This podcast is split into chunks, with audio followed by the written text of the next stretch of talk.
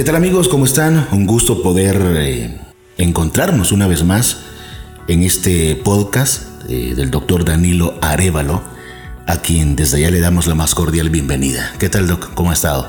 Muy bien, muy contento de poder compartir con ustedes un nuevo tema que está bastante interesante. ¿Ya lo vacunaron, Doc? Ya, ya estuvo, la primera dosis. ¿Qué tal la experiencia?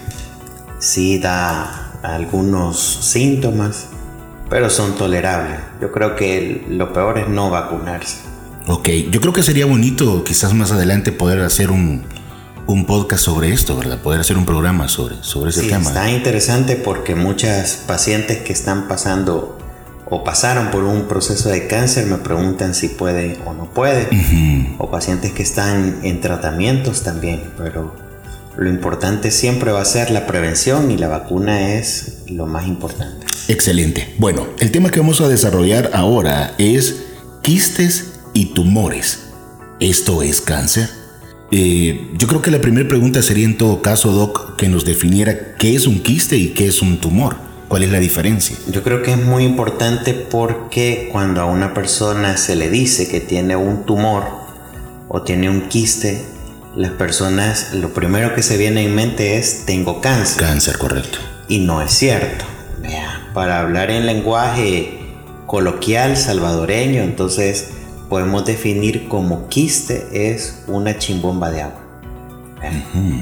En muy salvadoreño, ¿verdad? Es un, es un, líquido que está atrapado y que genera una especie de burbuja de líquido. Los órganos que son sólidos tienden a ser quistes, como por ejemplo las mamas, el hígado, el riñón, el vaso, los ovarios. Entonces, en algunas ocasiones podría ser considerado normal que existan algunos quistes.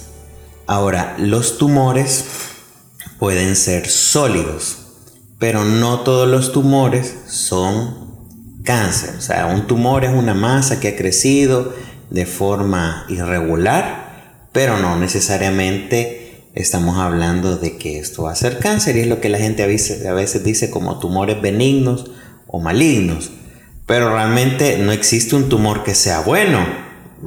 Desde el momento siempre es, algo, siempre es algo anormal. ¿no? Exactamente, pero lo hacen como referencia a que benigno no, no es cáncer y que si es maligno es cáncer.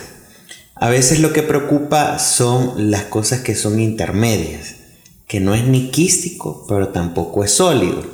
Y esas son las tumoraciones que muchas veces resultan ser mucho más sospechosas a que sean quistes o tumores. ¿Un quiste eh, no puede evolucionar a convertirse en un tumor?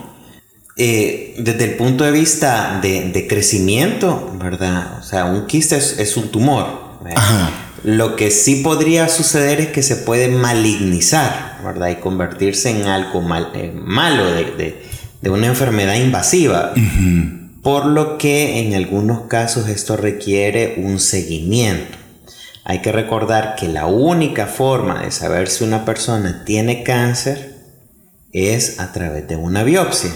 Entonces no existe un estudio como ultrasonido, tomografía o una resonancia magnética que dé el diagnóstico. Ellos podrían sugerir o podrían decir investiguen, pero el diagnóstico definitivo es a través de una biopsia y es o aspirando el quiste y extrayendo el líquido o extirpando el tumor. En este caso, doctor, es eso, el consejo sería sumamente importante para las mujeres a quienes se les detecta ya sea quiste o tumores, visitar a un oncólogo. Sí, realmente eh, aquí como es, un programa diseñado para mujeres, en vista que yo soy ginecólogo, entonces podemos hablar de, de las dos cosas más frecuentes, que son los quistes en las mamas y los quistes en los ovarios, ¿verdad? Pero recordemos que solo es una colección de líquidos, no significa que eso sea algo malo. Lo que sucede es que estos eventualmente van a generar alguna sintomatología por lo que la gente va a consultar y entonces ahí se descubre. Pero, por ejemplo, en los tumores de mama, no significa que alguien que tenga un tumor tiene cáncer de mama. Ok. Porque en las mujeres jóvenes los tumores en la mayoría de los casos resultan ser benignos, que son los famosos fibroadenomas o son tumores que se alimentan de hormonas y que crecen.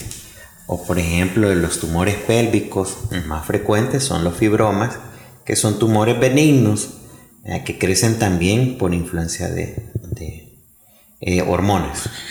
Eh, en todo caso, si se le es detectado a una mujer, ya sea un quiste o, un tumor, no es en, ese momento que debe encender quizás todas las luces rojas, pero sí más de alguna luz amarilla que le indique que debe, debe darle un seguimiento a eso, ¿no? Sí, en este caso, como lo que tenemos es una sintomatología, o por ejemplo las personas se sienten, si es mama, pues se sienten un bultito, o por ejemplo, eh, no sé, durante la regla sienten un dolorcito, ¿verdad?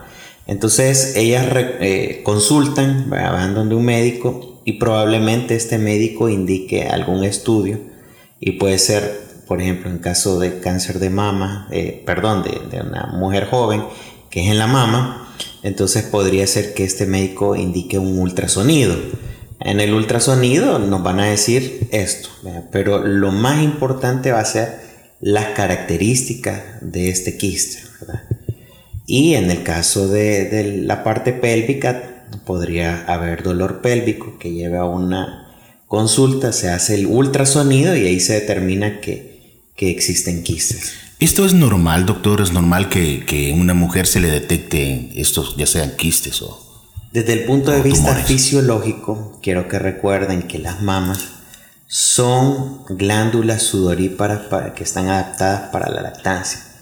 Desde este sentido hay que recordar que uno de los componentes de la leche es agua. Entonces tener quistes en la mama no es algo anormal, ¿verdad? De hecho, puede ser normal, ¿verdad? Lo que no es normal es que dentro de estos quistes hayan eh, vascularidad, que es que llega la sangrita ahí, ¿verdad? O que tenga también componentes sólidos. Y desde el aspecto pélvico, hay que recordar que las mujeres todos los meses menstruan dentro del rango de la normalidad, ¿verdad? Entonces, la ovulación es un proceso en donde se producen quistes porque lo que está haciendo es preparar un óvulo y estos quistes pueden llegar a medir hasta 2 centímetros, ¿verdad? Y de él se va a romper, va a haber la ovulación y entonces sí, sí, esto es, es algo netamente biológico. Desde este aspecto eso puede ser normal. Los tumores ya no, ¿verdad? Porque es un crecimiento de un tumor sólido ¿eh? que pues obviamente eh, genera un síntoma que debe de corregirse. ¿Quiénes serían las personas de, riesgo en este caso, Doc? Hay algunas pacientes que podrían ser eh, más propensas a quistes. Por ejemplo, las pacientes que tienen una sobreproducción de hormonas.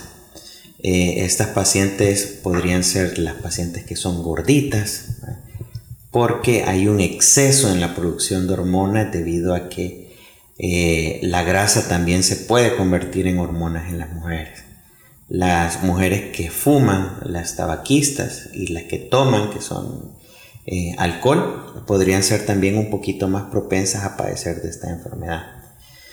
Las pacientes que, por ejemplo, eh, consumen algún tipo de eh, anticonceptivo a base de estrógenos también son personas que están en riesgo para la parte de mama. Pero un dato interesante es que los anticonceptivos orales protegen de los quistes de ovario porque como no hay ovulación, entonces no hay formación de quistes y protege. Lamentablemente el tiempo nos ha, nos ha avanzado bastante, pero ah, hay una pregunta muy, muy interesante que le quiero hacer. ¿Es lo mismo ovarios poliquísticos que quistes en los ovarios?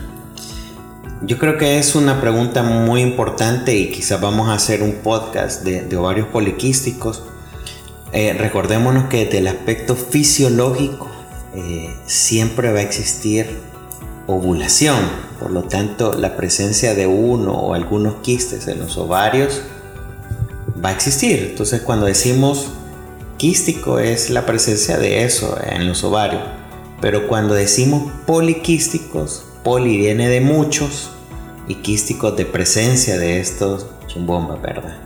Lo que sucede es que existe el síndrome de ovarios poliquísticos que a veces es confundido Y a veces las personas normales son tratadas como ovario poliquístico, pero no sufren de esta enfermedad. Y esto lo vamos a emplear en otro pod.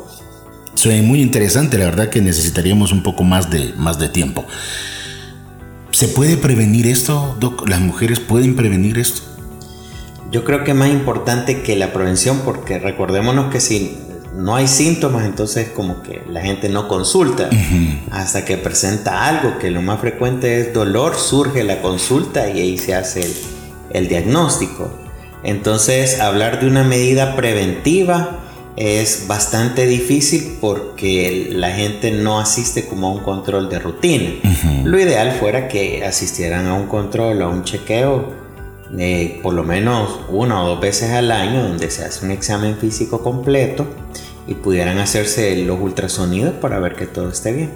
Doctor, gracias. Gracias por su tiempo y gracias por, por todo lo que estamos aprendiendo. Encantado de haber compartido con ustedes y los esperamos en el próximo podcast.